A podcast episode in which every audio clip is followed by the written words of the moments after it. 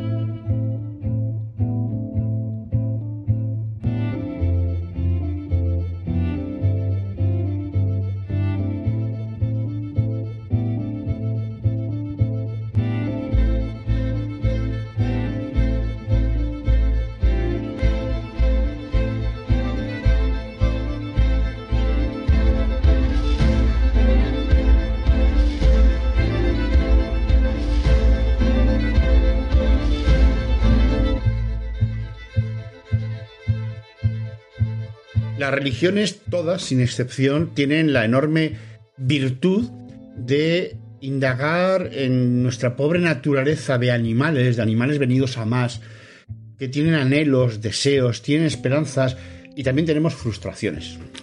Deseos que no llegamos a realizar, el odio, la envidia, la lujuria, la codicia, eso que los cristianos llaman habitualmente los siete pecados capitales, es algo que es con natural a nuestra naturaleza. Es algo que asumimos, que tenemos, que conocemos. Y las religiones siempre han jugado a satisfacer esos deseos. En las viejas religiones imperiales, las del Imperio Romano me refiero, eh, la cuestión de ser una persona religiosa era una cuestión económica, porque las ofrendas a los templos eran caras, eran costosas, había que importar el incienso, la mirra, había que hacer sacrificios a los, a los dioses en forma de animales, danzas rituales y no todo el mundo podía participar en ese tipo de, manifestaciones religiosas tan válidas es adorar a una piedra como adorar a la imagen en piedra de un emperador como un leño de madera que se saca de paseo.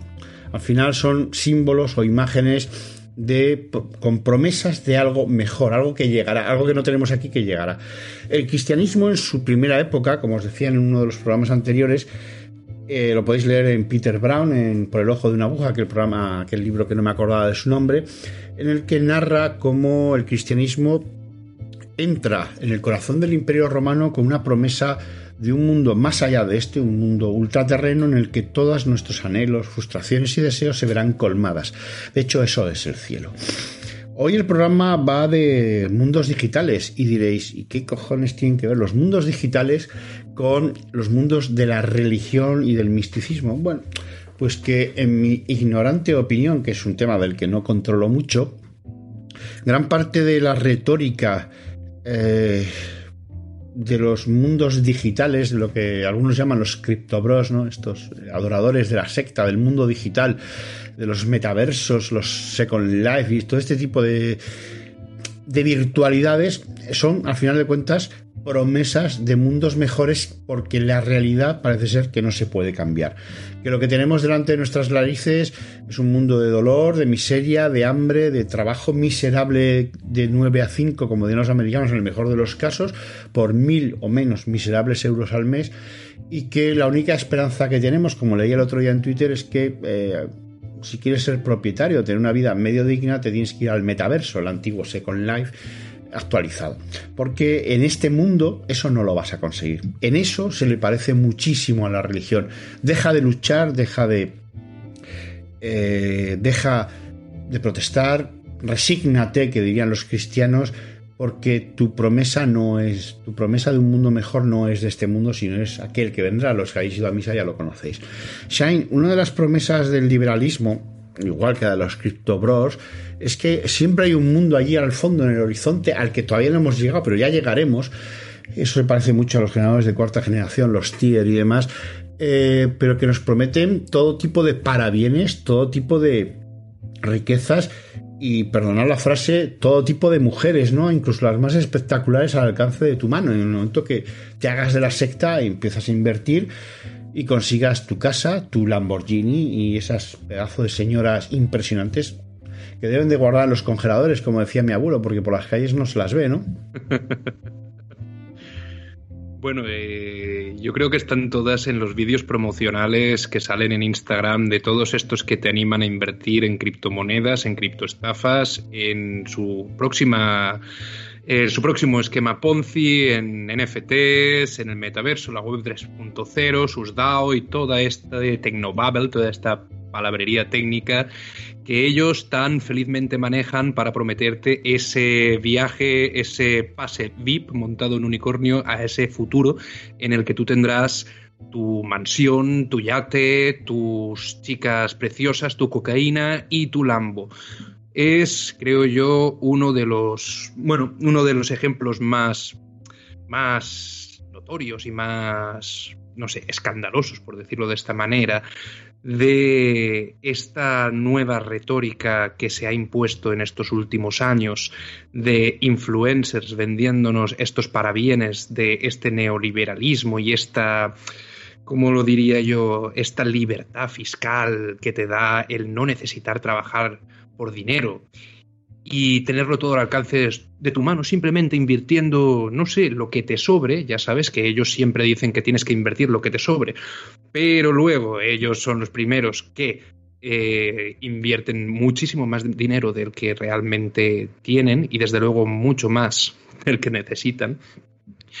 Eh, sí, y básicamente te dicen eso, te dicen que ahí están todos estos triunfadores que salen por los vídeos de Instagram, que salen en YouTube, que salen en Twitch, toda esta gente que tiene coches de lujo, que tiene mansiones, que tiene todo eso, y todo eso podrá ser tuyo. Como si metes ese dinero que te sobra en esta nueva, en este nuevo criptopufo o en lo que sea, y oye, a volar, ¿eh? To the moon, como decía Elon Musk. Una pregunta. Bueno, todo. Espera, antes de que sigas. Eh, muchos de nuestros oyentes no creo que sepan lo que es un, F, un NFL, que es la última moda. Sí saben lo que es un Bitcoin, una, criptomoneda. Estás con el blockchain, que se, pero ¿puedes explicarles qué es un NFL? Es que algunos... NFT. Eso, perdón, NFT. Estaba pensando en otra cosa. perdón. Sí, sí, sí, sí, Un NFT, un NFT significa non-fungible token, o sea, token no fungible. Y básicamente un token, primero tenemos que entender lo que es un token. Un token es una pieza de código, en este caso, que está minteado dentro de la blockchain, es decir, es un trozo de, código que está en uno de estos bloques que se llaman, bueno, que, que, forman parte de la blockchain. Estos bloques, por su propia configuración, son inmutables, están cifrados y además son inmutables. Es decir, si tú quieres cambiar algo dentro de ese bloque, necesitarías cambiar toda la cadena de bloques que va por delante de ese bloque y por tanto es, eh, es, resistente a manipulación, ¿vale? Hasta ahí es una cosa que puede tener sus, sus aplicaciones, sus utilidades en diversos aspectos de la vida.